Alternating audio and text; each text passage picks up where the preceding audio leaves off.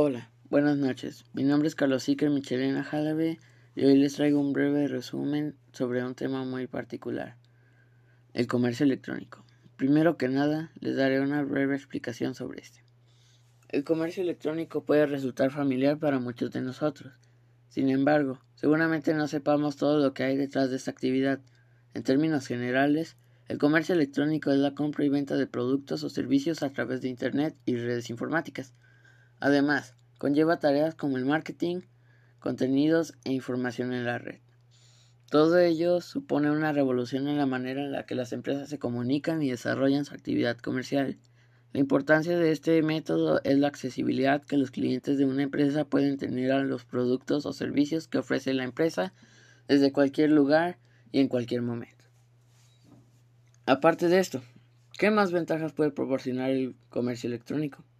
Bueno, una de estas sería ampliar la base de datos y de clientes de la empresa de forma que puedan expandir su negocio y sus ventas.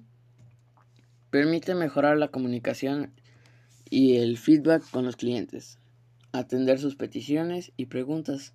De esta forma también se podrá generar una mayor fidelización entre sus clientes. La empresa puede reducir enormemente sus costos, por ejemplo, en producción, personal, o administración. Es más cómodo para muchos clientes. Les permite encontrar ofertas y precios más reducidos, además del ahorro en tiempo y desplazamiento. ¿Qué desventajas contiene el comercio electrónico?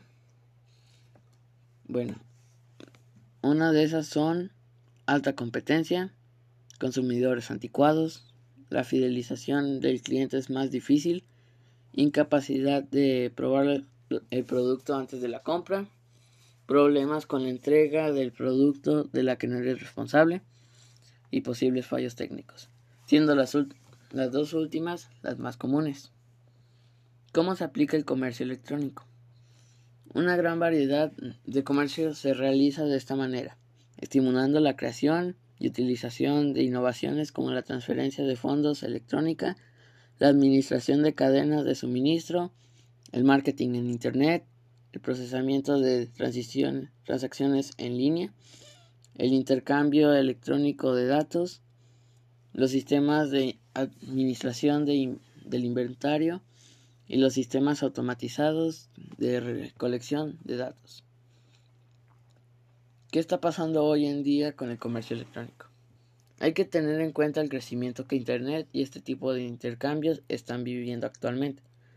Las personas cada vez confían más en esta forma de adquirir productos y servicios.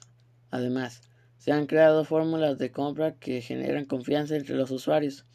Por ello, las empresas que se empiezan a introducir en el comercio electrónico pueden sufrir la posibilidad de quedarse atrás respecto a sus competidores.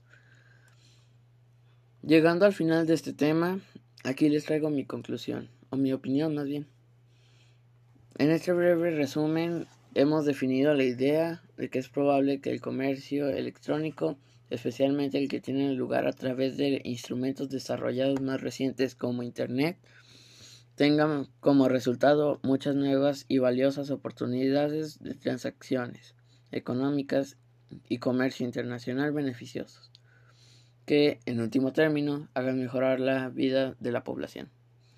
La reducción del costo de la información y las comunicaciones y la mayor facilidad de acceso a los mercados y la competencia darán lugar probablemente a una mayor diversidad y una mejor calidad y precios más bajos de los diversos bienes y servicios. Con esto concluye este pequeño podcast informativo. Espero que les haya servido de ayuda. Hasta luego.